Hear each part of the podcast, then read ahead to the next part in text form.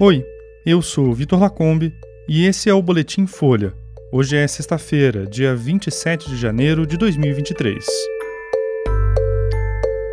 Relatório aponta militares comprados pelo garimpo na terra indígena Yanomami. Pacote antigolpismo entregue a Lula prevê criar guarda, regular redes e endurecer leis. E Rússia ataca a Ucrânia com um míssil hipersônico depois de anúncio de tanques para Kiev.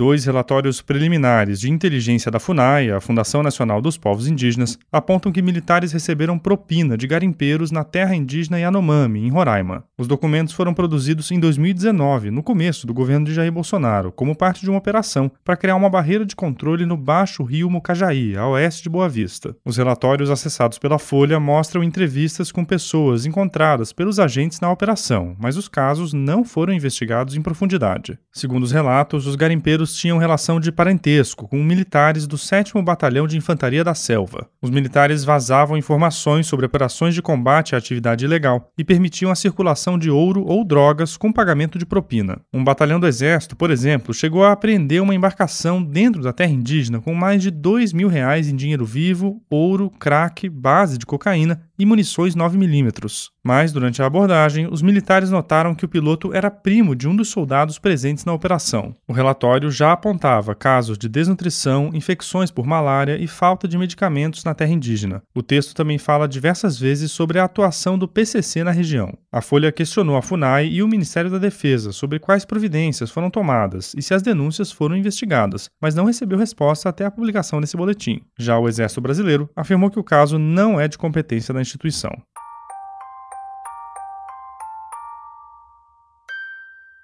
O ministro da Justiça e Segurança Pública, Flávio Dino, apresentou um pacote de ações em resposta aos ataques à democracia de 8 de janeiro. As medidas foram entregues ao presidente Lula ontem. O ministro propôs dois projetos de lei, uma medida provisória e uma proposta de emenda à Constituição. Dino sugeriu criar uma Guarda Nacional responsável pela proteção da esplanada e da Praça dos Três Poderes e agilizar processos de perda de bens depois de decisões judiciais. O ministro também quer endurecer as punições para quem atenta contra o Estado democrático de direito e criar novas regras para impedir a disseminação de conteúdos antidemocráticos nas redes sociais. O Ministério da Justiça também estuda criar novos novos tipos penais para quem atentar contra a vida dos chefes dos três poderes e aumentar penas para quem atentar contra o Estado Democrático de Direito ou cometer terrorismo. O pacote deve ser apresentado ao Congresso em fevereiro, depois de ser analisado por Lula. Em outra frente, o governo também tem atuado para impor obrigações para as empresas de tecnologia reduzirem o conteúdo golpista nas redes sociais. O projeto de lei elaborado pelo Ministério da Justiça prevê que empresas apresentem relatórios de transparência periódicos e adotem medidas para reduzir os riscos de disseminação desse tipo tipo de conteúdo.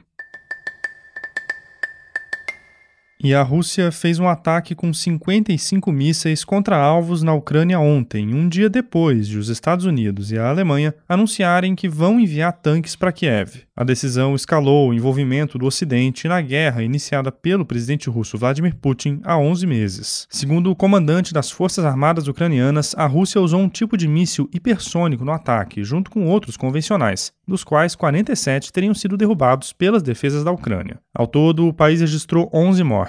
Odessa, o maior porto ucraniano, ficou sem energia e água corrente. Houve ao menos um morto em Kiev. Em Moscou, o porta-voz do Kremlin voltou a criticar o Ocidente e a promessa de entregar armas pesadas. Ele disse que o envolvimento direto no conflito por parte dos países ocidentais tem aumentado. Na quarta, Estados Unidos e Alemanha anunciaram o envio de 31 tanques americanos, chamados Abrams, e 14 alemães, do tipo Leopard 2. O anúncio feito por Berlim vai permitir que outros países que possuem os mesmos tanques que os alemães enviem blindados para os ucranianos. É o caso da Polônia, que pediu autorização para mandar 14 dos seus 240 44 tanques. Noruega, Finlândia e Espanha também se dizem interessadas.